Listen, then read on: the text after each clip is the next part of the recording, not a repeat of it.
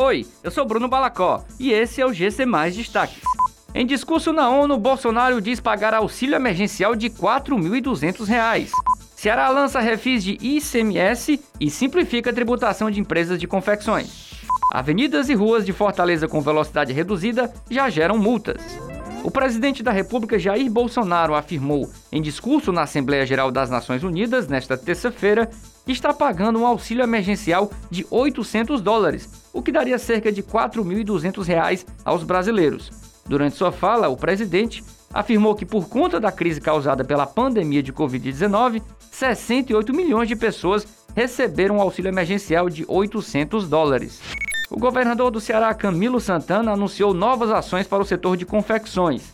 Entre elas, o refinanciamento de dívidas e a simplificação da carga tributária para empresas do segmento.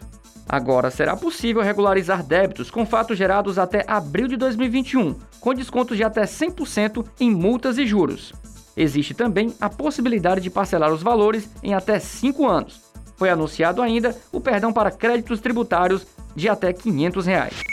Diversas ruas e avenidas em Fortaleza passaram por mudanças nos limites de velocidade nesses últimos meses e algumas já estão aplicando multa para quem exceder o novo limite.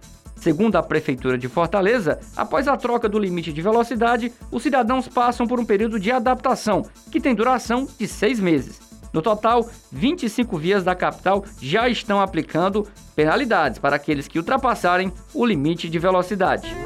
Essas e outras notícias você encontra em gcmais.com.br. Até mais!